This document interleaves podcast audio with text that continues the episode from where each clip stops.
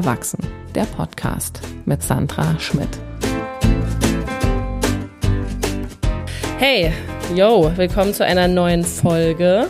Ich habe heute Jonas Imam zu Gast und Jonas ist ein Urgestein der Comedy. Wow, okay, das wollte ich eigentlich gar nicht so sagen. Aber ich habe ich das irgendwo gelesen vielleicht? Das sagen sehr viele Leute. Sagen sehr viele. Ja. ja, genau. Ja, furchtbarerweise. Das ist eigentlich ein komisches Wort. Naja, aber du machst halt auch schon sehr lange Comedy. Zehn Jahre, ne? Ja. Ja. Genau, ich glaube, weil ich auch irgendwie gelesen hatte, als ich mir dein Special auf YouTube angeguckt habe, dass da irgendwie steht, du hast die Comedy-Szene mit aufgebaut. Stand da nicht auch Urgestein sogar? Äh, nee, in meinem eigenen Text mache ich das nicht. Okay. Nee, nee. Ja, gut. Da vermeide ich das. Ja, du machst schon ewig Comedy, du hast die Berliner Szene mit aufgebaut und hast dein Special gerade auf YouTube, Rabenkönig. Und dein neues Solo kommt im Mai raus. Ja. Wann ist da der Termin? 18.05. im, im Mehringhof Theater. Kauft euch Tickets. Ja, bitte, kauft euch ganz dringend Tickets. das, äh, das, neue, das neue Solo von dir heißt Uncool. Mhm. Fühlst du dich uncool? Äh, ja. Echt? Ja, ja. Aber schon immer. Ähm, also das ist auch so ein bisschen das Thema. Ich habe äh, diesen, dieses, den Titel für dieses Solo ähm, mir ausgesucht, ähm, bevor ich so richtig wusste, worum es ging, weil ich habe mir einen sehr krassen Zeitplan gesetzt letztes Jahr, als ich mit meinem anderen Solo fertig war und das veröffentlicht habe. Und habe einfach gedacht, okay, so worüber will ich eigentlich reden? Und ähm, habe dann irgendwie, also erstmal habe ich einen habe ich nicht, nicht einen coolen, einen kurzen Titel gesucht ähm, ich wollte nicht wieder was nehmen, was keiner versteht, weil wenn ich zu den Leuten sage, mein Solo heißt Rabenkönig, dann äh, gehen immer so die Augenbrauen leicht hoch bei manchen Leuten, weil sie nicht genau wissen, was das heißen soll. Ähm, und äh, ich habe dann einfach gesagt, so ja, lass mal darüber reden, wie fucking uncool ich eigentlich bin. Äh, und dass ich das auch realisiere. Und die andere Sache ist, es gibt so einen Trend in Deutschland, habe ich das Gefühl, auch der aus Amerika auch rüberkommt, wie alles so, was Stand-up angeht, ähm, dass Comedians jetzt cool werden langsam. Also wenn du dir so die alten Comedians aus den 90ern anguckst, hier den Postbeamten so und so und den, den Hampelmann so und so und die, die hatten ja immer alle, also Cindy aus Marzahn und so weiter. Gut, das waren auch so Character-Comedians, ne? Ähm, aber Comedians waren früher eigentlich nie cool und auch nie sexy. Also es gab nicht so diese so mit wenigen Ausnahmen so, so Waschbrettbauch, äh, hammer cool designt, durchgestylten Typen und so ein Krempel. Und jetzt leben wir im Instagram-Zeitalter und plötzlich sehe ich das auch bei der jungen Generation. Die sind alle gut angezogen, mehr als meine Generation gefühlt. Die sind alle, die gehen alle ins Fitnessstudio. Die äh, sehen einfach alle besser aus, so, ne? Ähm, und cooler aus. Und entweder sind sie so ab, abgeranzte Hipster, aber cool, oder sie sind halt so durchgestylte, ähm, ich weiß gar nicht, wie man die nennen soll. Früher hatten wir die Yuppies genannt, wahrscheinlich. Keinen Ausdruck mehr dafür.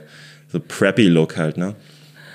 Aber wie sehen die aus dann? Also die Jupp ist halt, wir können jetzt natürlich keine Namen nennen, das ist das Problem. Ich mache den Unterschied zwischen Leuten, die Gel in den Haaren haben und Leuten, die kein Gel in den Haaren haben. Okay, also die, aber, ach so, es also gibt dann, also die Yuppie-Comedians sind die mit, den Gel, mit dem Gel in den Genau, Haaren. es gibt ja so Leute, die sind so clean cut ne, Ja. und sehen so, wir können Namen sagen, das ist ja keine Beleidigung, also ähm, wer wäre ein gutes Beispiel? Jan Oberhausen zum Beispiel. Jan Oberhausen, ne, äh, den ich ja auch schon seit Tag eins kenne äh, und auch sehr gerne mag. Ähm, aber der sieht ja richtig gut aus. Also der hat ja Fotos von sich, da sieht er auf Instagram, der sieht aus wie ein Model. Also ich habe manchmal so aus Spaß, wenn er bei mir in der Show war und ich so ein Foto brauchte für die Show, habe ich so ein Bild von ihm oben ohne am Strand genommen, weil er halt so ripped aussieht und so und ich das einfach ein bisschen funny fand. Ähm, aber ich würde sagen, sehr viele von den neuen Comedians sehen im Vergleich gut aus und sind vor allen Dingen auch sich sehr viel mehr bewusst, wie man sich gut anzieht, wie man halt irgendwie äh, cool rüberkommt tatsächlich. Und es ist auch gar keine Kritik jetzt an denen, aber wenn ich das sehe, bin ich immer so, aber das bin ich halt überhaupt nicht. Ähm, und ich glaube, da ist es besser, ehrlich zu sein, als jetzt irgendwie nochmal mit Anfang 40 zu sagen, hey, lass mal coole Klamotten kaufen und sagen, hey Kids, ich gehöre auch zu euch. Bin auch einer von euch, coolen Typen. Äh, verstehe ich. Die Frage ist jetzt aber, würdest du nicht sagen, also weil ich finde, ich finde dich nicht uncool. Ja, ja, das höre ich öfter. So, und ich hätte das jetzt auch, wenn mich jemand gefragt hätte, wie würdest du Jonas beschreiben, wäre mir uncool auf jeden Fall nicht eingefallen. Na, ich, ähm, Weil du bist ja auch schon cool auf deine Art und Weise. Genau, aber das ist das wichtige Stichwort, glaube ich, auf deine Art und Weise. Das ist dieser Qualifier, der ist halt echt wichtig. Also wenn man sich Felix Lobrecht anguckt, dann sagen, glaube ich, alle Leute, der sieht schon cool aus. Also selbst Leute, die ihn nicht mögen, müssen ihm eingestehen, dass er cool aussieht. Er hat einen Style, er weiß, ne, wie man sich präsentiert und so. Er hat auch eine Art, die sehr cool ist. So. Also auch auf der Bühne ist es ja eher so ein ironischer Stil, ne, ein sehr, ein cooler Stil halt. Ne? Auch wenn er sich über sich selber lustig macht, ist er irgendwie noch cool. So. Ähm, und ich habe mich, sehe mich im Vergleich dazu immer als eher so ein jemand, der auf der Bühne so eigentlich so einen Nervenzusammenbruch hat oder implodiert auf eine gewisse Art und Weise äh, und nicht so cool ist dabei. Ich bin jetzt nicht äh, Dave Chappelle von meinem Wesen her, so der so lässig auf so einem Hocker sitzt und eine raucht und so den Leuten so erzählt, wie die Welt funktioniert. So, ähm, ich erzähle den Leuten auch, wie ich denke, wie die Welt funktioniert, aber ich, mein Act ist trotzdem, glaube ich, ein stotterigerer und nerdigerer als das. So. Also ich habe ja mir dein, mein, dein YouTube-Special angeguckt und ich fand schon, dass du cool rüberkommst. Ich überlege gerade, also wenn ich jetzt an Comedians denke, ich hätte jetzt wenn jetzt jemand fragt, wie würdest du Jonas beschreiben, hätte ich jetzt wahrscheinlich auch nicht cool gesagt, aber ich hätte auch nicht uncool gesagt. Ja, ja. So, also, ähm, aber es gibt Comedians, die würde ich als uncool bezeichnen. Mir fallen da jetzt halt hauptsächlich so Leute ein, die halt irgendwie älter sind und irgendwie Genau. Comedy machen, die wirklich uncool ist. Aber das ist ja auch ein bisschen, weil sie älter sind, sind sie nicht mehr so im Zeitgeist und so und haben das so ein bisschen. Ja, aber da verloren. gehörst du ja noch nicht dazu. Nee, nee, ähm, also hoffentlich nicht. Ich versuche auch jung zu bleiben im Kopf und ähm, habe mich auch aktiv entschieden, in den letzten Jahren auf der Seite der Jungen zu sein, wenn es um Themen geht. Also das ist jetzt auch was, was in, in Uncool dann in dem, in dem Solo ein bisschen vorkommen wird, ist, äh, wenn ich mich entscheiden muss, ob ich sozusagen auf der Seite der Jugend oder der Seite der Alten bin, wähle ich bedacht die Seite der Jungen, weil ich glaube, ähm, wahrscheinlich hat man langfristig recht. Die, die Wahrscheinlichkeit ist recht hoch. Ist also geschichtlich gesehen oft. Also wählst du dann schon die Seite der Coolness. Also die Sache ist ja auch, wenn Leute sagen, sie finden etwas cool, meinen sie alle was anderes. Ne? Also ähm, wenn du dich jetzt mit so einem Haufen Ökos unterhältst und die finden irgendwas cool, dann ist es wahrscheinlich nicht dasselbe, was so ein Haufen ähm, Hooligans cool finden oder äh, Metalheads oder was auch immer. So, da, da ist ja jede Subkultur nochmal anders. Ähm, aber was ich, das ist auch ein bisschen eine Mogelpackung, was ich halt cool finde, ist, wenn Leute über sich selber ehrlich sein können. Und das finde ich einen krassen Struggle, also für mich auch, die Sachen ehrlich zu benennen an sich selber, die man wirklich unangenehm findet. Also nicht nur so plakativ, jeder Comedian hat irgendeinen Sex-Joke oder was auch immer, wo, wo das so wirkt wie so eine Ehrlichkeit. Ne? Aber die wenigsten davon sind tatsächlich das, was dir peinlich ist. Also was dir ehrlich, wo das du wirklich eigentlich nicht möchtest, dass Leute wissen, wo du wirklich angreifbar wirst. Und ich finde es halt cool bei meinen Comedy-Vorbildern, wenn ich das sehe, wie die sowas ansprechen und es tatsächlich funny machen, weil ich den Mut daran auch krass bewundere. Also sich auf eine Bühne zu stellen voller Leute und zu sagen, ey, hört mal, ich äh, krieg manchmal keinen hoch, wenn und dann nicht die Frau zu dissen, sondern zu sagen, ich habe ein Problem und solche Sachen, ne? also die für Männer jetzt zum Beispiel aus einer männlichen Perspektive sehr unangenehm wären. Ähm, alles Mögliche. Also, oder auch, wenn Leute so ehrlich über eine Bindungsangst reden können, wenn Leute, und das nicht so als so, haha, ich kokettiere jetzt damit, ne?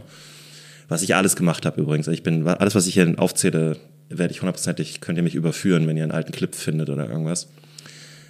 Aber ich versuche jetzt in dem neuen Solo, und das ist wirklich eine krasse Überwindung, Sachen zu sagen, die mir eigentlich unangenehm sind. Und auch Sachen zu sagen, von denen ich vielleicht weiß, dass sie potenziell falsch sind. Aber das musst du dann halt com comedymäßig so verpacken nach dem Motto, ich weiß, das ist falsch, aber das ist meine ehrliche Emotion dazu. Das ist ja nicht immer dasselbe. Ne? Also jeder von uns reagiert erstmal so aus dem Bauchgefühl auf Sachen und dann kann man nachhinein rationalisieren oder halt der Kopf kann dagegen sprechen. Aber ich finde, das ist eine total krasse Spanne, die dazwischen liegen kann. Das hattest du ja aber ein bisschen auch schon im Rabenkönig Ja, ja. mit diesem einen Bit, wo du haust. Wo du die dummen Genau. haust. Und das ist mir übrigens, das Bit, das hat mich nochmal richtig zum Denken gebracht, weil eigentlich, das ist so genau so ein Bit, äh, wo, wo sozusagen diese Spanne zwischen, oh, ich habe das Mikrofon berührt, diese Spanne zwischen dem, was ich bauchmäßig fühle und dem, was mein Kopf mir sagt, gigantisch ist.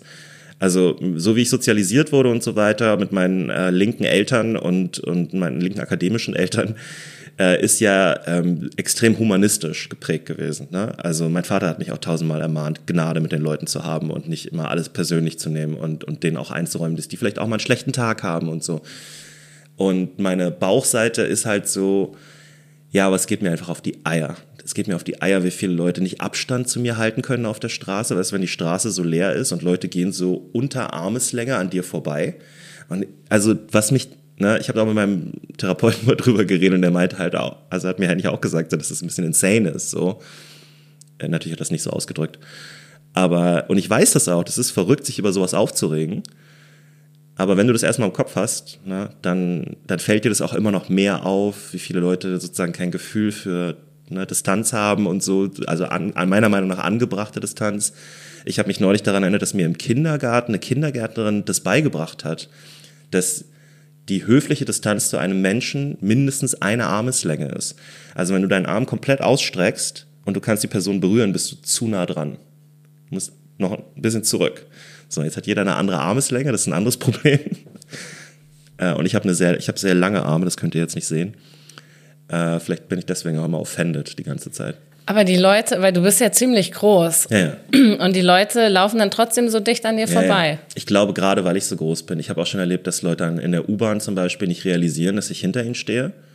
Weil ich glaube, mein Gesicht ist zu hoch. Weißt du, was ich Okay. meine? Also wir haben ja so einen Erkennungsmechanismus im Kopf, ne? Und wenn hinter dir jemand, wenn du sehr, also eine kleine Person vor mir steht und deren Kopf ist so auf meiner Brust bis Bauchhöhe und, und ich habe vielleicht eine, eine Winterjacke an, das heißt, ich bin noch breiter und größer dahinter. Ich glaube, die realisieren aus dem Augenwinkel nicht, dass es eine Person ist. Manchmal haben sich Leute schon gegen mich gelehnt, wie so eine Wand. Das ist, ist nicht oft passiert, aber es ist oft genug passiert, dass es in meinem Kopf hängen geblieben ist, einfach als so ein Event, der passieren kann. So. Ähm, und dann realisieren die oft, oh fuck, das ist jemand. So, ne? Also dann hast du auch diesen Moment noch.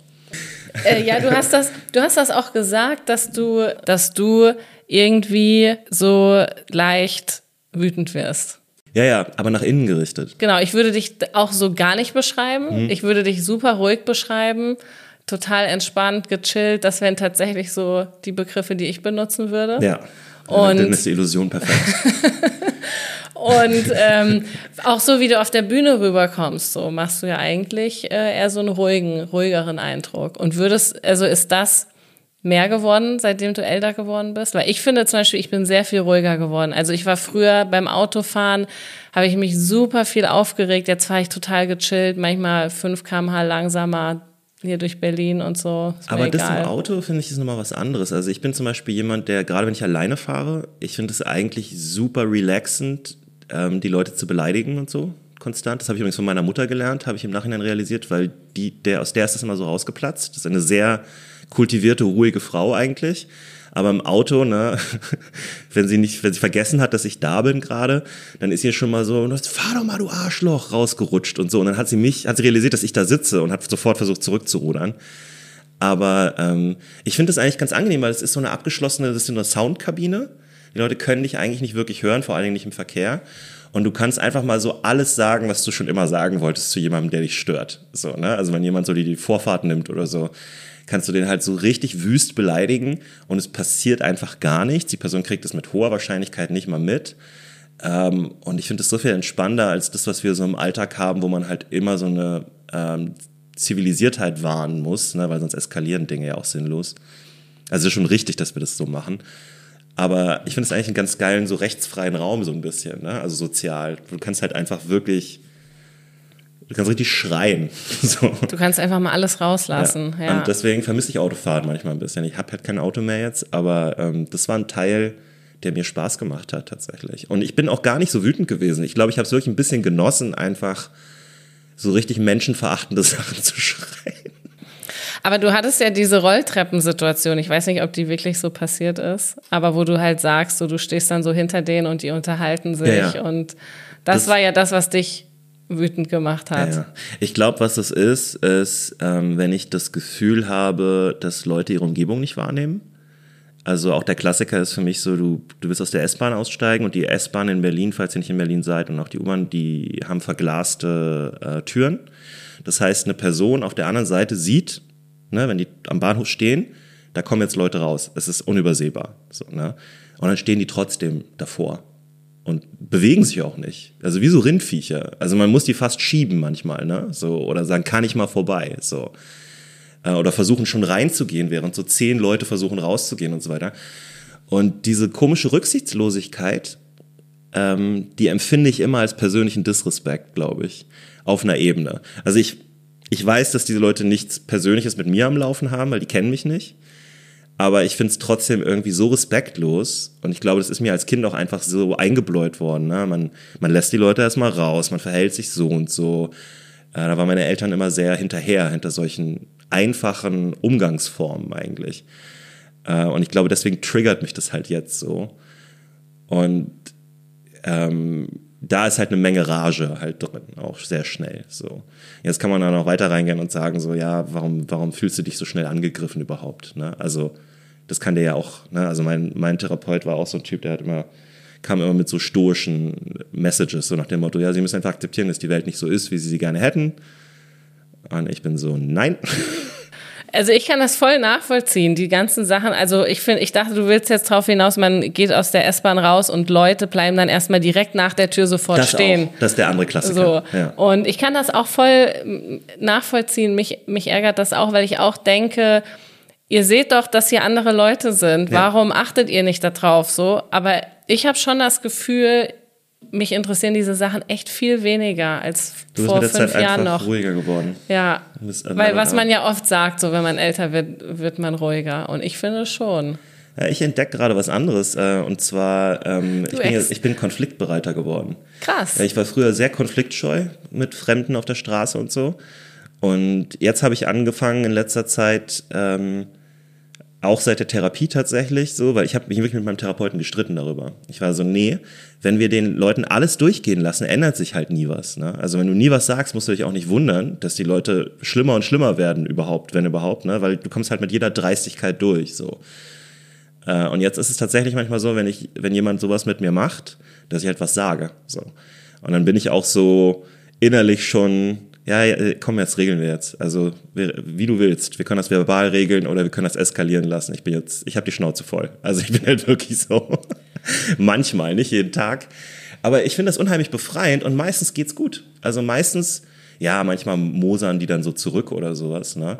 Ich bin jetzt, ich fange auch nicht mit Beleidigungen an. Ich bin dann halt einfach so, sagen Sie mal, können Sie nicht mal aus dem Weg gehen, ja, oder sowas. Sie stehen im Weg manchmal rutscht mir das halt jetzt einfach raus. So. Schon auch so, so leicht von oben herab dann. Ich kann mir das so richtig vorstellen. Ja, ich ja. denke mir halt auch so, ich bin 1,93, warum soll ich nicht mal die Leute ein bisschen bullien, die sich so anstellen? So? Also, ja, wahrscheinlich, weil man sie halt eh nicht ändern wird. Ne? Also. Aber auf der anderen Seite, vielleicht sagt ihr halt, also wir sind in Deutschland in so einer Gesellschaft, wo ich mir wirklich vorstellen kann, dass du Jahre verbringen kannst, damit etwas wirklich Dummes zu tun, was nicht sein muss und keiner sagt was. Weil alle sind ja, ist nicht mein Problem oder ich habe jetzt keine Lust, mich damit zu beschäftigen. Ähm, ich hatte neulich so einen Moment, das ist jetzt ein bisschen unsympathisch, aber da können wir drüber reden. Das war am Montag, bin ich von einem Open Mic durch Kreuzberg zurückgelaufen und so ein kleiner abgebrochener Typ hat mich ähm, innerhalb, also er hat mich einmal vor dem Open Mic vor der Tür angesprochen wegen Geld und ich hatte gerade jemandem mein Kleingeld gegeben, also hatte ich nichts mehr. Äh, und er war schon so ein bisschen so, ne, äh, der war eh sehr aggressiv so in seiner Art, aber ist egal. Und dann bin ich später nach Hause gegangen und die Straßen waren schon ziemlich leer. Und dann lief der mir entgegen und dann ist der mir so in den Weg reingelaufen und hat versucht, mich physisch anzuhalten. Ja? Und ich bin halt so, habe so einen Sidestep um ihn herum gemacht und dann hat er mir so hinterhergerufen, warum hast du Angst, warum hast du Angst? Und dann war ich so, nee, das machen wir jetzt nicht. Und dann bin ich zurückgegangen zu ihm, wer hat Angst? Was ist das Problem hier? Und dann war er plötzlich ganz klein. Und es ist so ein, das ist eigentlich richtig mies, weil ich weiß, der ist ein Junkie und ich weiß, der braucht Geld. So. Ich bin damit groß geworden. Ich bin in der Kurvenstraße groß geworden. Ich, ich, ich erkenne jemanden, der suchtkrank ist und deswegen einen Druck hat und so, ne? Aber ich dachte mir irgendwann so, wenn nie jemand irgendwann sagt, so, und vor allem, wenn der das mit irgendwelchen Frauen macht oder so, die vielleicht wirklich Angst haben, ne? Nachts um drei Uhr morgens äh, irgendwie gestoppt zu werden von so einem sehr shifty aussehenden Dude, der halt auch wirklich den Weg läuft und so macht, ne, die Arme ausbreitet und so. Dann habe ich ihm einfach mal gesagt, ey, lass das. Also geh nicht so mit Menschen um, das ist nicht in Ordnung. Wenn ich Geld hätte, würde ich dir was geben, aber du hast mich vorhin schon gefragt. Dann hat er so ein bisschen rumgejohlt und ist gegangen. Ja, ich denke mir ist die Frage, ob es er es dann anders macht. Ich kenne diese Situation, die mich jetzt tatsächlich immer noch eher aufregen mit Leuten, die ihre Hunde nicht anleihen. Oder also Hunde generell ist so ein Thema. Da, Alle Hunde oder mich. kleine und große Hunde? Ist, ist egal. Eigentlich aber. Dackel? Ja, ich meine, ich bin jetzt nicht der größte Hundefreund, um es mal so zu sagen. Hast du Angst vor Hunden? Nee, eigentlich nicht. Gar ich finde es einfach nur unsympathisch. Du findest Hunde unsympathisch? Ja. Oh. Aber auch erst äh, seitdem ich, also ich, vorher war es mir irgendwie egal, aber seitdem ich in Berlin wohne, finde ich schon unangenehm zu viele Hunde überall. Ich überlege gerade, ich habe das Gefühl, ich sehe sehr viele angeleinte Hunde im Vergleich zu früher. Weil ich hatte, wir hatten früher einen Hund in meiner Familie, als ich so 16, 17 war und so weiter. Und ähm, die haben wir halt, wenn wir in unserem Viertel unterwegs waren, haben wir die halt von alleine gelassen. Die war aber auch sehr nett und ist auch nicht zu Leuten hingegangen und so. Also die war immer so. Ja, man weiß das halt immer alles nicht. Also ja. alle, die wir halt sehen, unangeleint, dann heißt, sagen die immer, ja, die machen nichts. So. Ja. Und es kann auch sein, es ist halt immer dieses Ding mit Kindern und Hunden und so, weil ne, wir fahren halt mit dem Fahrrad auf dem Bürgersteig, dann sind da Hunde, die nicht angeleint sind, dann kommst du dir da in die Quere und so. Und da habe ich schon das Gefühl, das habe ich auch schon gesagt, so eine Hunde müssen angeleint werden, das interessiert die gar nicht. Ja. Und Deswegen habe ich da auch aufgegeben. Aber geht es da für dich ums Prinzip oder geht es darum, dass du tatsächlich denkst, das könnte auch eine potenzielle, du hast ja auch Kinder, dass das eine potenzielle Bedrohung sein könnte, wenn so ein Hund irgendwie ausflippt oder so? Ja, wenn der sich erschreckt, ja. weiß man ja nicht so, ne? Oder wenn, wenn der, ähm, ich hatte einen Hund, der war nicht angeleint, der ist einfach so auf dem Fahrradweg gelaufen, so, ja. ne? Siehst du, und da muss man so einen Hund anhalten und dem mal was sagen. So. ja, ja aber es nicht. bringt nichts. Den Typ habe ich tatsächlich auch angeschrien dann. Nee, nicht mal den Hund. Also der, so. Hund, der Hund, weil Hunde lernen. Also wenn man die Schocktherapie, du musst die einfach einmal so richtig anherrschen so und dann sind die so, oh fuck, okay, ich kann hier nicht laufen. Vielleicht sind, äh, ich weiß nicht, vielleicht sind Hunde lernfähiger als Menschen, was das Bist angeht. du ein Hundefreund? Ja. Ah, okay. Aber wir hatten ja, wie gesagt, auch Ach, immer stimmt, einen Hund ja. in der Familie und äh, ich bin aber auch generell ein Tierfreund. Ich habe ja Biologie studiert, weil ich so ein Tierfreund war ah, als okay. Kind auch. Ich hatte so Bücher zu Hause über alle möglichen Tierarten und so. Ich wollte so ein kleiner Darwin werden, ursprünglich mal. Äh, oder beziehungsweise Konrad Lorenz, der große deutsche Verhaltensforscher, der dann später habe ich herausgefunden, ähm, Nazi-Verbindungen hatte und gar nicht so sympathisch war. Aber hat ganz tolle Sachen mit Gänsen gemacht. Also, ne? Die einen so, die anderen so.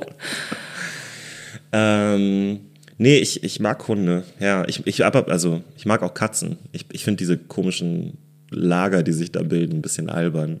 Es sind halt unterschiedliche Tiere mit unterschiedlichen Eigenschaften. Okay. Ja, stimmt. Es gibt noch die Hunde- und Katzenlager, ja. Ja, ja ich weiß es nicht. Ich, ähm, mir wird es aber tatsächlich auch egaler. Also das letzte Mal, als ich mich über einen Hund aufgeregt habe, war, glaube ich, auch vor einem Jahr oder so. so ich werde schon ruhiger. Ähm, wenn ihr zuhört, cuttet nur diesen Satz raus als das große Sandra Schmidt-Zitat. Was hast du gesagt, das letzte Mal, als ich mit einem Hund Stress hatte? Nee, ein Problem mit einem Hund hatte? Ja, das war, als der auf dem Fahrradweg gelaufen ist. Das muss irgendwie letztes Jahr im Sommer oder im Frühling gewesen ja, sein. Ja, genau. Das, das ist einfach so ein schön, das ist eigentlich ein Anfang von einem Bit.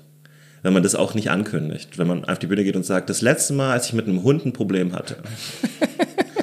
Gar nicht erklären. Also das Ding ist, es ist ja nicht so, als hätte ich schon nicht ein paar Hundebits probiert. Ja. Die Leute mögen das nicht. Nee, das ist gefährlich, weil es gibt eine Menge Hundefans ja. da draußen und man wirkt schnell unsympathisch. Das ist ein bisschen so, wie wenn man auf Kindern rumhackt. Da muss man auch sehr aufpassen. Also das, das geht ein bisschen besser tatsächlich. Ja, es geht besser. Ja. Ähm, aber, genau, aber ich habe Tiere schon, sind immer, die ja. sind halt, gerade die Deutschen halten Tiere halt für unschuldig, gesellschaftlich, so ne. Stimmt ja auch, so. Ja. Ne, ähm, ich würde, deswegen bin ich auch eigentlich, ja, eigentlich bin ich meistens nicht sauer auf den Hund. Das ist schon der Halter. Ja klar, der ist ja verantwortlich. Genau. Ja. Also, Aber es gibt auch Arschlochhunde. Die sind richtig gewitzt. Sind aber richtig liegt das dann nicht auch an den Haltern? Ich meine, bei den Kindern sind auch die Eltern meistens schuld. Weiß ich nicht. Das ist das Interessante, ne? weil wir haben halt auch unsere Gene und unsere Gene machen ja auch Sachen mit uns. Also ist ja, das ist jetzt ein krass darker Gedanke, der, der ist mir neulich aufgefallen. Und zwar, ähm, boah, ich jetzt ziehe ich dieses Gespräch in eine richtig dunkle Ecke. Ähm, äh, unsere genetische Vergangenheit definiert schon ein bisschen unseren Charakter. Ne? Wir haben ja Epigenetik und so weiter. Es ist jetzt nicht, also ist ganze Erziehung super wichtig, ne? wie man groß wird, in welchem Umfeld ohne Frage. Ähm, aber ich habe in der Zeit angefangen, darüber nachzudenken und es lässt mich nicht so richtig los. Äh, mein deutscher Großvater war äh, in der Infanterie im Ersten und im Zweiten Weltkrieg. Das heißt, ich stamme safe von einem Mörder ab. Da gibt's, also, und nicht nur ich, also ganz Deutschland eigentlich. So, ne? Ähm, und ich meine jetzt nicht so im Sinne von damals im alten Rom oder im alten Ägypten oder so, sondern also jeder von uns hat in seiner genetischen Vergangenheit, wenn man weit genug zurückgeht, alles. Ne? Also äh, die größten Helden, Heldinnen und die schlimmsten Schurken, die jemals gelebt haben, hast du in deiner Familie gehabt mit hoher Wahrscheinlichkeit. Vielleicht nicht die, die extremsten, aber auf jeden Fall viel. So. Aber so innerhalb von zwei Generationen, und dann denke ich immer so, huh, also kommt da vielleicht auch manchmal die Rage her? Ist es so ein, habe ich noch so ein Mordgen in mir, was noch so an ist oder sowas? Oder so ein Psychogen? Weil ich kann mir nicht vorstellen, dass du, dass das nichts mit dir macht. Also auch auf einer genetischen Ebene nicht. Äh, solche Szenarien durchzulaufen. Da gibt es ja auch so Studien zu über Stress und, und also damit meint man so extrem Stress, ne? nicht jetzt so, oh, ich bin heute ein bisschen genervt von den Bomben, sondern halt so diesen äh, traumatischen Erfahrungen, die Leute haben über Generationen. Ähm, und es fasziniert mich jetzt, weil ich halt unter diesem Gesichtspunkt versuche, so ein bisschen die Deutschen anzugucken langsam. Und ich denke so, huh, also jeder hier in diesem Raum hat einen Großvater oder Urgroßvater, der mit hoher Wahrscheinlichkeit ein multipler Mörder ist. Ja, in einem Kriegsszenario, aber trotzdem. Was heißt das über uns als Gesellschaft? So. Aber es ist ja jetzt drei, vier Generationen her. So. Bei mir ist es zwei her. Und die Frage ist ja trotzdem, wie weit sich das weiter vererbt und wie, also wie weit ist die Forschung in diesem Bereich? Weil, also mein Stand, Bio-LK, ja, ja. So, es ja, es vor. gibt, äh, es gibt natürlich irgendwie eine genetische Disposition und äh, wie, wie, wie heißt denn aber dieser Ver Epigenetik ist das. Das sind praktisch Gene, die ähm, unter bestimmten Bedingungen exprimiert werden. Die sind, also es ist praktisch wie eine Ebene über deinem genetischen Code nochmal. Nee, es gibt doch diese Frage, was machen die Gene aus und was macht die Erziehung aus? Genau, Nature versus Nurture. Ja, genau. Das ist, das ist der Fachbegriff. Ja. Und da war einfach nicht klar, was wie groß ist. Also man weiß, beides spielt eine Rolle, aber ja. man weiß halt nicht, welcher Bereich jetzt wie groß ist. Das ist auch schwer einzuordnen, weil halt äh, manche Sachen auch einen extremeren Einfluss haben können. Also du kannst zum Beispiel eine ganz tolle Erziehung und ein ganz tolles Elternhaus haben aber du kannst ja außerhalb deines Elternhauses eine traumatische Erfahrung haben. Ne? Du kannst Opfer von Gewalt werden oder sonst was auch immer. Und wenn das jung genug passiert, ähm, kann dann epigenetisch können dann Sachen ausgelöst werden. Also man hat es so untersucht zum Beispiel mit dem Warrior Gene. Hast du das schon mal gehört? Es gibt ähm, bei vielen Männern das sogenannte Warrior Gene. Das ist ein schlafendes Gen. Ähm, und wenn du bis zu einem gewissen Alter Gewalt erfährst, also Prügel, äh, große Angstzustände, traumatische Erfahrungen halt, kann, das ist halt ein epigenetisches Ding, kann das exprimiert werden. Und was es macht, ist, es senkt deine Empathie und macht dich generell aggressiver. Weil es hat natürlich in der Natur hat das Vorteile, wenn du in solchen Sachen aufwächst, in solchen Umständen, auch in der modernen Gesellschaft tatsächlich. Also wenn du die letzten Tausende von Jahren anguckst, wenn du in einer, im Römischen Reich groß wirst oder sowas, ne, dann hilft es dir, vielleicht zu überleben und erfolgreich zu sein, wenn du weniger Empathie hast und potenziell gewalttätiger und aggressiver bist das ist ja erst relativ neu, dass wir in so einer sehr weichen Gesellschaft leben. So, ne?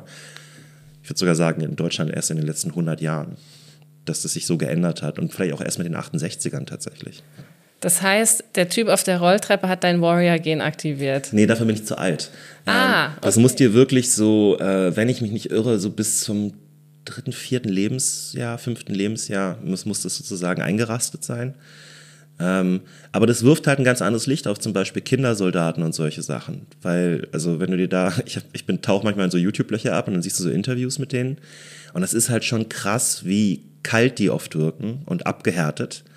Aber unter solchen Gesichtspunkten, dass du einmal sozusagen psychologische Einwirkung hast von außen und dann halt auch noch potenziell so eine genetische Auswirkung davon, macht es halt total Sinn. Also und man kann das sozusagen kontextualisieren. Aber da muss man auch ein bisschen aufpassen, natürlich. Also ich finde das auch, ich finde das auch echt schwierig, weil mein, mein erster Gedanke war jetzt auch, ja, natürlich wirken sie kalt, weil sie halt diese Kälte erfahren haben und sich an ihre Umgebung angepasst Total. haben. Kinder so. sind ja auch mega anpassungsfähig. Das kommt ja auch noch dazu. Und da, das finde ich irgendwie plausibler als das, als die Theorie mit dem Gen. Hast du die Jeffrey Dahmer Doku geguckt, Dahmer?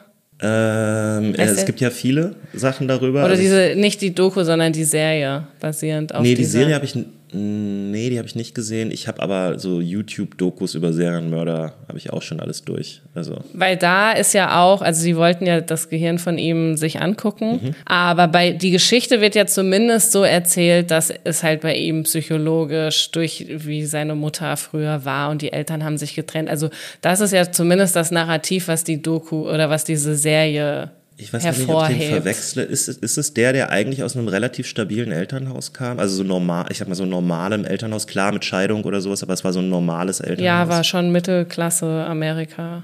Genau. Aber die, genau, und dann wird die Mutter halt so dargestellt, so sie hat halt, also was heißt dargestellt, aber ähm, war sie hat halt verschiedene Medikamente genommen und war psychisch instabil. Mhm. Der Vater war nicht anwesend, war immer mit Arbeit unterwegs. Also und doch gar nicht so eine normale Familie, wie das gerne dargestellt wird. Ja. Das, aber das ist so, womit die, womit die ganze Geschichte anfängt, was ja suggeriert, was ich ja auch schon problematisch finde aus, aus anderen Perspektiven. Ah, okay, wenn die Mutter sich nicht kümmert, und instabil ist, dann wird dein Sohn zum Serienmörder. Du hast es so. selber bezogen. Okay, cool.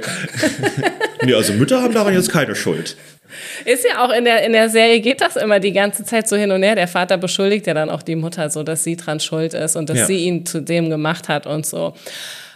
Und das ist auf jeden Fall so das, was, was zumindest ich aus der Serie ähm, rausgelesen habe, dass sie da dieses Narrativ spinnen und sagen, das ist das, was es gewesen sein könnte. Ähm, da finde ich halt interessant, dass es ja so Gegenbeispiele gibt. Ne? Es gibt ja Leute, die wachsen in sehr traumatischen Bedingungen auf, die wachsen vielleicht in extremer Armut auf und so weiter und kommen trotzdem als Erwachsene äh, auf so einer also so super positiven Seite raus und verhalten sich einfach der Welt gegenüber sehr positiv und haben so eine ganz ähm, auch empathische Seite an sich und so. Die haben sozusagen die Gegenreaktion. Also die und das finde ich halt sehr interessant, weil ich dann schon denke, ich glaube, unsere Gene spielen schon eine große Rolle. Weil sozusagen, du kannst sozusagen so sechs Geschwister nehmen, die alle unter furchtbaren Bedingungen aufwachsen und fünf von denen bleiben einfach da und gehören dann, also sind dann einfach verloren an diese Welt. Ne? Und einer geht da komplett raus oder einer wird was ganz Eigenes. Äh, ein total positiver Mensch, der total viele positive Dinge, da gibt es ja so krasse Autobiografien von Leuten, die am Ende noch einen Nobelpreis, Friedensnobelpreis gewinnen oder was auch immer. Und dann denke ich schon so, also irgendwie muss es auch eine genetische Komponente dahinter geben. Also, weil, warum ist dieser eine Mensch, wenn alle um ihn herum sozusagen diesem System zum Opfer fallen und sich sozusagen einfach anpassen und so werden, warum ist da so ein Ausreißer drin? Es gibt ja keinen Grund dafür. Ne? Also, der sollte ja eigentlich genauso wie alle anderen dann kleinkriminell werden und im Knast landen oder was auch immer diese Familien halt haben. So, ne? Und dann gibt es halt so einen, der so komplett ausschlägt. So. Und das finde ich halt echt interessant. Und das Gegenbeispiel ist natürlich dann, du hast eine relativ normale Familie mit normalen Problemen und einer ist dann plötzlich ein Serienmörder. Also ist halt schon spannend. Aber so Psychopathen faszinieren mich sowieso. Ich habe das Buch von John Ronson dazu gelesen, der äh, Psychopath-Test. Und mich natürlich selber getestet. Ich wollte gerade fragen, ist, das ein, ist da ein Test drin? Ähm, der wird der Test, es gibt, es gibt einen Psychopath-Test, der hat irgendwie so paar und 20 Kriterien. Ähm, die Kriterien sind aber keine einfachen Ja-Nein-Fragen, sondern es sind mehr so Skalen. Und jeder von uns hat einen Score darauf. Also es ist jetzt es ist ein Spektrum. Und ähm, viele Leute werden sozusagen auch zu Unrecht als Psychopath vielleicht abgetan oder so weiter, sind eigentlich nur Narzissten. Ähm, vielleicht so jemand wie Trump oder sowas, keine Ahnung. Ist immer ein bisschen schwierig, den von weitem zu diagnostizieren und ich bin auch kein Profi, also würde ich, würde ich vorsichtig sein. Aber ich meine, er zeigt halt starke narzisstische Tendenzen. Ich glaube, das darf man mittlerweile gesichert sagen. Also, das ist wie Textbook, was er da macht. Ähm, aber es gibt sozusagen ganz viele Kriterien, also so ein zum Beispiel äh, Größenwahn, Narzissmus, äh, Gefühlskälte, äh, Manipulativität und so. Und da gibt es so Skalen und dann kannst du sozusagen so einen Highscore erreichen von 40 Punkten oder was auch immer. Und wenn du sozusagen in diesem oberen Ende drin bist, dann wirst du diagnostiziert als Psychopath. Und alle anderen Sachen sind andere äh, medical oder also mentale Conditions sozusagen, die auch sehr gefährlich sein können, individuell. Ähm, aber sozusagen, wenn du so den Jackpot hittest, dann bist du halt so ein High-Level-Psychopath und dann bist du halt wirklich, die Wahrscheinlichkeit, dass du was Schlimmes tust, ist extrem hoch, aber auch nicht gesichert. Wir, wir, machen jetzt mal, wir reden mal nicht mehr über Serienmörder ja. und so Psychopathen. Machen dir die Angst? Nicht, nee, wir können einfach, ich will, habe noch viele andere Fragen, Ja, das ist okay. das Ding. Hast du denn ähm, jemals als Biologe gearbeitet? Äh, nee, ich habe ähm, meine Diplomarbeit fertig gemacht und das war sozusagen meine einzige richtige Arbeit in dem Bereich, weil Diplomarbeit ist sehr pragmatisch bei Biologen. Also ich habe einfach zehn Monate im Labor gestanden, fünf, sechs Tage die Woche, hatte irgendwie meine äh, zehn Testratten und habe mit denen Verhaltensversuche gemacht. Und ähm, das war so zehn Stunden am Tag. Also jede, jede Ratte hat eine Stunde bekommen und ich habe zwischendurch noch kurz Pause gemacht, also vielleicht war es sogar länger als zehn Stunden am Tag. Und dann habe ich das alles gemacht und ähm, da bin ich einsam geworden, weil du gemerkt, also ich habe dann gemerkt, ah, der Alltag, der, der mir wahrscheinlich blüht, ist sowas ähnliches. Klar, wahrscheinlich in einem größeren Labor mit anderen Leuten, das heißt, es gibt irgendwie Kollegen und so. Aber ich war halt wirklich oft tagelang im Labor mehr oder weniger alleine. Ich hatte auch so ein Keller-Office praktisch. Also da, wo mein Versuchsaufbau war, war unten im Keller im Institut. Das heißt, ich bin manchmal jemandem auf dem Gang begegnet. Und ansonsten war ich zwischen Hamstern, äh, Ratten und Fledermäusen irgendwo. Ähm, und ich hatte äh, coole Betreuer und so weiter. Also es war eigentlich alles ganz nett. Aber ich habe so gemerkt, ich glaube, ich möchte gerne was Sozialeres machen als das. Also mit mehr Menschenkontakt so. Ich habe währenddessen sehr viel Podcasts gehört. Die habe ich so ein bisschen entdeckt während der Zeit tatsächlich. Das war so Mitte der Nullerjahre vom BBC. Der BBC war einer der ersten Sender, wo ich so das Gefühl hatte, ah, die machen das im großen Stil. So. Und da waren halt auch voll, also englische BBC hat natürlich auch voll viele Comedy-Podcasts und da habe ich dann Leute wie Ricky Gervais gefunden, lange bevor ihn irgendjemand kannte, bevor der The Office gemacht hat und so. Ähm, und, und Russell Brand, äh, Scandal Noted. Und ähm, solche Leute. Und die haben mich dann so in diese englische Comedy-Welt so ein bisschen mehr reingezogen. Also ich habe halt vorher, kannte ich mehr amerikanische Comedians aus Film und Fernsehen und so. Und ich weiß noch, während der Abi-Zeit haben wir uns, äh, das jetzt verjährt, äh, Sachen gegenseitig gebrannt, die wir von Pirate Bay hatten. Ähm, Def Jam und so. Wir mochten halt Hip-Hop und so weiter. Und dann gab es halt so Hip-Hop-Comedians, ne? Ähm, aber da bin ich dann so richtig so auf englischen Humor nochmal eingestiegen. Und ähm, dann habe ich gesagt, so, das würde ich gerne machen. Ich würde gerne so eine Radiosendung haben. Ich habe das noch so sehr naiv betrachtet. So. Und deswegen habe ich nach dem Studium äh, über einen Kumpel ein Praktikum bei einem Radiosender in Berlin bekommen. Und das war sehr ernüchternd. Ich dann gemerkt habe, oh, hier ist gar kein Raum für sowas und das interessiert auch keine Sau. Die brauchen jetzt nicht irgendwelche unbekannten Dudes, die ankommen und sagen, hey, kann ich nicht um 0 Uhr oder sowas vielleicht so einen Slot haben, wo ich so eine, eine funny Sendung machen kann. Aber war das vielleicht einfach beim falschen Radiosender? Äh, ich habe also ich habe auch versucht, bei anderen reinzukommen. Äh, speziell war ich natürlich interessiert an Fritz damals, dem, dem Jugendsender. Hätte ich jetzt nämlich auch gedacht. Dass Ich war, habe mich da beworben, ich war auch bei einem Bewerbungsgespräch und ich habe da sozusagen meine Mappe mitgebracht. Also ich hatte so Audiosketche und so weiter, ähm, die ich mit einem Kumpel zusammen produziert hatte, der übrigens eine Weile beim Radio gearbeitet hat, später aber als Redakteur. Und ähm, im Bewerbungsgespräch habe ich gemerkt, oh, das, also die haben mir so von Anfang an gesagt, naja, wir fanden das ganz lustig, aber es war uns zu schräg. Und ich dachte so, oh no. Was dann, glaubst du, was sie jetzt sagen würden? I don't give a fuck. Jetzt denken sie sich, oh shit, ey, damals haben wir voll den Zahn der Zeit verpasst. Äh, ja, naja, wir haben ja jetzt eigentlich einen ganz guten Kontakt zu Fritz wieder in der Comedy-Szene, weil tatsächlich einer der Fritz-Moderatoren manchmal Stand-up-Comedy macht und ist auch ein sehr netter Typ.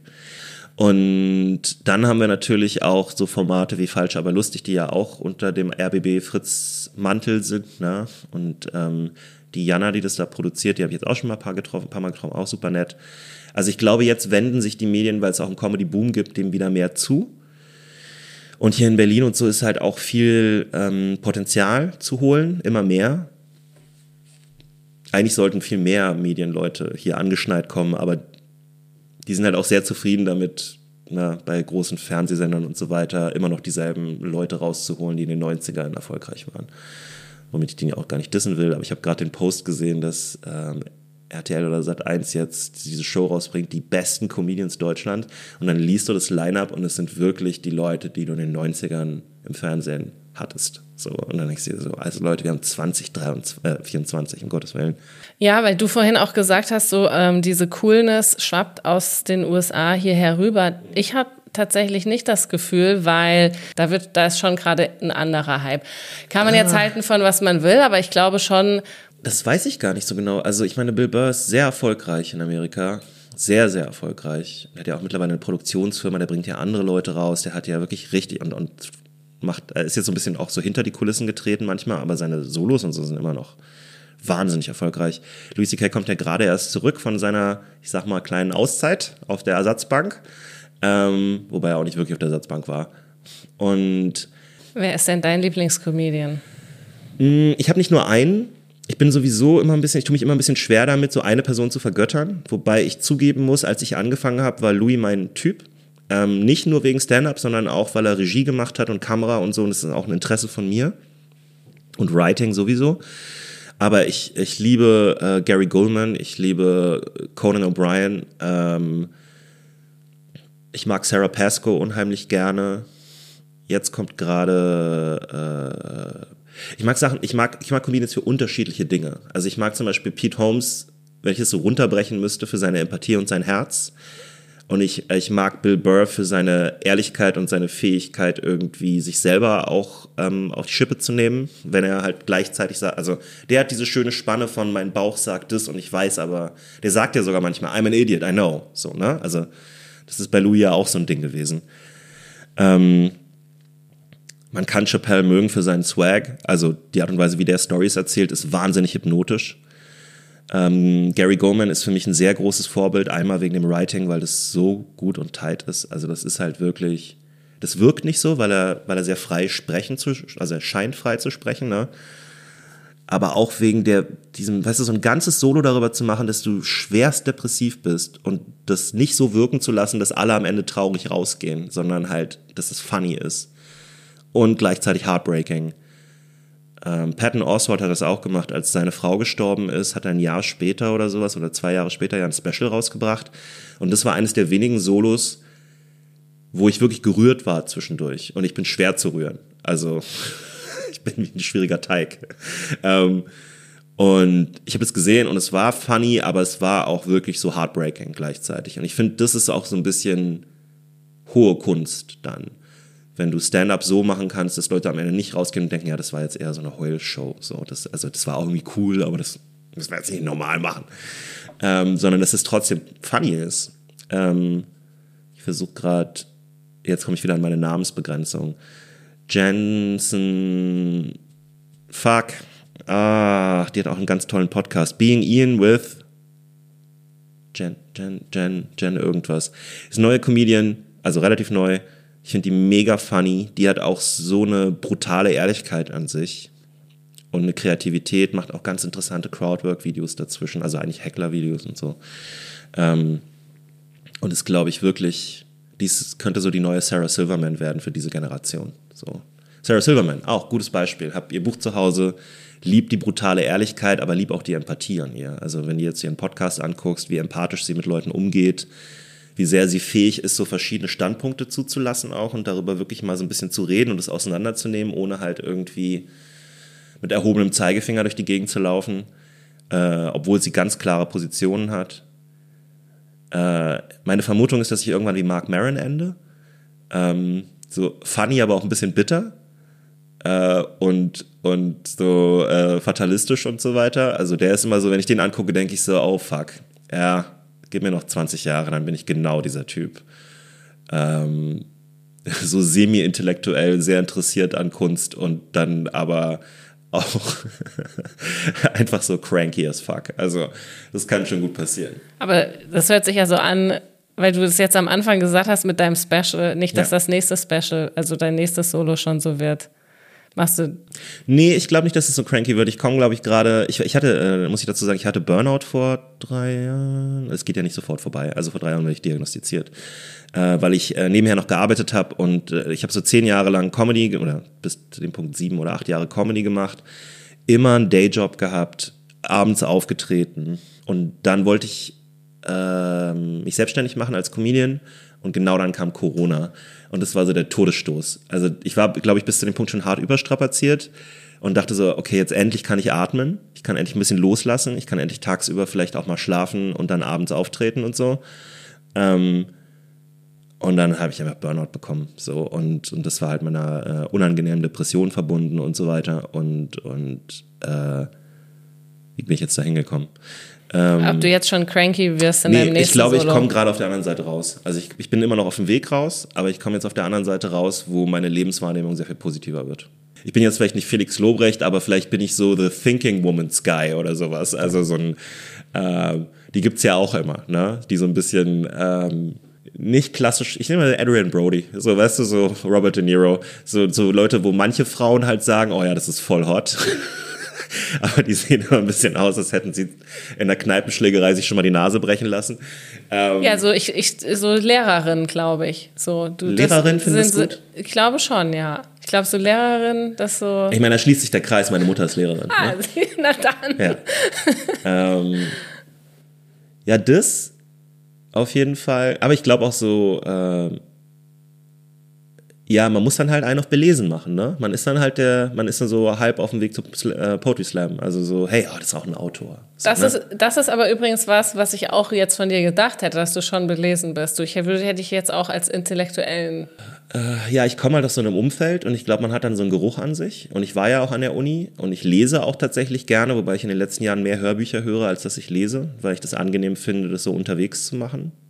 Ähm, und äh, höre auch viele History-Podcasts und so. Das ist aber, glaube ich, ein alte Männer-Ding, dass man ab einem gewissen Alter als Mann einfach anfängt, so, ja, la- lass mal jetzt nochmal richtig was über die punischen Kriege lernen. Also das ist super wichtig. Ähm, und dann wird man gefragt, wie oft denkst du ans Römische Reich? Einmal die Woche. Ähm, aber so Science-Sachen und so, ne? Und dann auch ganz viel Fiktion. Ich liebe Fiktion eigentlich sehr viel mehr als Sach Sachen. Ich mag Wirklichkeitsflucht auch ganz gerne. Ich habe ja auch einen Podcast, der verprügelt mit Drachen, kann ich immer kurz Ich wollte gerade fragen, liest du, ich hätte, liest du Fantasy? ja, ich, ja, alles. Also Science Fiction, Fantasy war immer so eine Jugendliebe von mir. Meine Mutter hat es immer Trivialliteratur genannt. Ne? Die ist ja äh, Sprachlehrerin. Würde ich jetzt aber auch mal widersprechen. Das ist Trivialliteratur? Ja, weil es gibt schon Fantasy, also Neil Gaiman Ja, ist ja keine Trivialliteratur. würde ich auch nicht sagen. Und abgesehen davon, ähm, alles, was Fiktion ist, ist eigentlich auch Fantasy. Also das ist ja sowieso, Fantasy ist ja nur so eine Untersache von, ja, hier gibt es vielleicht auch mal Magie und so, ne? Aber Kafka ist auch ganz Ja. schön, also ein Mann, der sich in eine Kakerlake verwandelt, ist schon für mich, also ich weiß nicht, warum ihr da einen Schlussstrich macht, dass es keine Fantasy ist. Das ist Fantasy, so. Ähm, der Herr der Ringe hat ja auch einen riesen Revival gehabt, wobei ich das Buch, da habe ich immer gedacht, ich verstehe, was du gemacht hast. Du wolltest eine klassische nordische Sage schreiben, ähm, aber das ist ja fast unlesbar. Also komme jetzt nicht noch mit der letzten Landschaftsbeschreibung und so. Ich habe einmal im Deutsch LK Parzival gelesen oder Teile daraus. Und dann gab es so ein Segment, wo so vier Seiten lang eine Satteltasche beschrieben wurde. Weil die das damals so geil fanden, anscheinend. Ne? Das war so richtig alter Text. Und du denkst dir halt einfach nur so, Alter, also die hatten ja nichts zu tun. Also sie hatten ja, also wenn das eine Story ist, dass wir die eigentliche Geschichte jetzt mal einen Moment stoppen, um über diese geilen Sattel zu reden, für so Page after Page. Denkst du, also, Alter, also die, ja klar, die hatten halt abends kein Fernsehen und nichts, so, die hatten kein Netflix. Also das war ihre Unterhaltung und natürlich wurde dann auch mal gestreckt mit solchen Elementen. Ne? Aber heute würde man halt einen Lektor da, daran lassen und sagen, nee, nee, nee, nee, nee, nee, also sag einfach, die Wiese war grün. Das reicht. Dafür haben die Leute keine Aufmerksamkeitsspanne mehr. Ja, ja, das, das, find, das merke ich auch. Ich lese viel weniger und es hat auf jeden Fall auch was damit zu tun, dass mir irgendwie die Geduld abhanden gekommen ist. Ja, wobei ich sagen muss, also so ging es mir auch lange, aber ich glaube, das war auch eine interne Blockade, weil ich habe mir dann einen Kindle besorgt, also den billigsten, den es gibt auf der Welt. Ähm, und ganz oft ist es so, wenn ich mir das Hörbuch hole, dann kann ich das auch gleichzeitig als, als PDF haben. Also das ist so ein Bundle dann ne, bei Kindle und so. Ähm, und ich fand das neulich im Zug zum Beispiel super angenehm, einfach zu lesen. Äh, und was ich jetzt halt auch, was ich auch sehr gerne mag, was ich viel zu selten mache, ist in Buchläden reingehen. Ich liebe das einfach. Ich liebe Buchläden. Ich vergesse das irgendwie immer. Also dann gibt es so Zeiten, wo so jemand Geburtstag hat oder sowas und ich gehe so in Buchläden rein und ich kaufe ein Buch für die Person und laufe mit drei für mich raus. Und es kann ein Jahr dauern, bis ich die lese, weil die liegen dann oft bei mir rum. Aber es ist schon so ein Ding von, also ich habe mir jetzt zum Beispiel neulich, zu Weihnachten habe ich einen Haufen Bücher gekauft, weil meine Familie ist voller Leseratten. Und ähm, war dann bei Dussmann. Und dann waren plötzlich so lauter so Klassiker im Angebot da, natürlich zur Weihnachtszeit. Ne? Und dann, ich konnte nicht dran vorbeigehen. Ich habe mir halt im Westen nichts Neues und Dracula geholt, was eine geile Kombo ist, wenn man drüber nachdenkt. äh, und habe das dann angefangen zu lesen und war dann so, ah, das macht, es macht dir Spaß, du magst es eigentlich und es entspannt deinen Kopf auch mehr, als man denkt, so. Ähm, und das war dann auch so ein Ding, ja, also ich mag halt Taschenbücher, weil ich kann die halt in meine Jacketasche reintun und die dann in der S-Bahn lesen. Also du liest auch schon noch analoge Bücher. Ja. Die tatsächlich mag ich das mehr als ein Kindle. Also der Kindle ist für mich immer so ein bisschen so ein Fremdobjekt immer noch, aber ich bin halt mit Büchern groß geworden. Ich habe eigentlich immer vom Schlafengehen gelesen, seit ich lesen kann. Meine Mutter hat mir das auch ein bisschen so fast beigebracht. Und ähm, das war mein Einschlafritual. Also ich habe noch so 15, 20 Minuten gelesen im Bett und dann werden ja auch die Augen so schön müde irgendwann. Ne? Also das ist dann auch einfacher einzuschlafen. Und was ich aber in den letzten Jahren gemacht habe, ist, ich habe einen Podcast angemacht oder ein, oder ein Hörbuch und hab, bin dazu eingeschlafen. Das mache ich auch immer noch sehr oft. Eigentlich jede Nacht. So. Äh, ich stelle mal einen Timer auf 30 Minuten und dann drehe ich mich um und, und versuche zu schlafen. So. Das kenne ich gar nicht. Nee? Ich finde, da ist es sehr wichtig, dass man ähm, die, Sprech die, Sprecher die Sprecherstimme für einen gut ist. Also, dass das ein angenehmer Vorleser ist. Und da habe ich so ein paar Favoriten und ich gehe manchmal sogar fast mehr nach denen als nach dem Buchinhalt. Also ich gucke mal, dass ich das so, ich höre in die Hörprobe rein, bin so, ja, ich will das Buch auf jeden Fall, ich will, der Inhalt interessiert mich, aber wenn der, wenn der Sprecher nicht gut ist, dann kaufe ich das nicht. Wenn das nicht meinem persönlichen Geschmack entspricht. Ja, ich, ähm, wir sind auch, wir sind auch am Ende. Echt? Quasi. Schon? Ja, zu schon. Viel. Ich, ja, ich rede zu viel, ich. Cool, möchtest du noch irgendwas sagen? Ja, ich habe am 18.05. meine Solopremiere, äh, Mehringhof-Theater. Das Ding heißt Uncool. Solopremiere bedeutet, dieses Programm habe ich so noch nirgendwo gespielt. Äh, vielleicht mal hier und da in, ein bisschen getestet, aber ich werde dieses Mal sehr viel mehr, äh, ich schreibe dieses Mal sehr viel aktiver. Normalerweise schreibe ich auf der Bühne. Das bedeutet, ich gehe mit einer Idee auf die Bühne und probiere so ein bisschen rum. Dieses Mal ist tatsächlich so, dass ich in einen Büroraum gehe und schreibe, schreibe und auch sehr viel mehr Theorie anwende und nicht nur nach Gefühl gehe, weil ich habe keine Zeit dafür. Ich muss es schnell machen. Das heißt, es ist sehr, sehr spannend für mich. Es ist spannend für die Leute, die da sitzen. Ich wende sozusagen zehn Jahre Comedy-Erfahrung an, ähm, um über sehr persönlichen Shit zu reden, hoffentlich. Und ich habe auch ein gutes Vorprogramm. Ezra Khalidi ist mein Vorprogramm. Also die, die, das Ticket lohnt sich. Es ist, ein, es ist ein, ein bisschen ein Experiment, aber es also verlasse ich darauf, dass ich auch ein bisschen Erfahrung habe. Ich würde mich freuen, wenn ich vorbeikommt. Ansonsten habe ich zwei Podcasts, die heißen Verprügelt mit Punchlines und Verprügelt mit Drachen. Verprügelt mit Punchlines ist ein Laber-Podcast mit zwei äh, Comedy-Freunden von mir, Falk Pircek und Ivan Thieme. Und Verprügelt mit Drachen ist ein Podcast, wo wir Rollenspiel spielen. Das ist so ein bisschen Improv äh, mit Dungeons and Dragons und so. Wenn ihr das kennt, davon gehört habt, das als Kinder gespielt habt, was auch immer, hört da rein.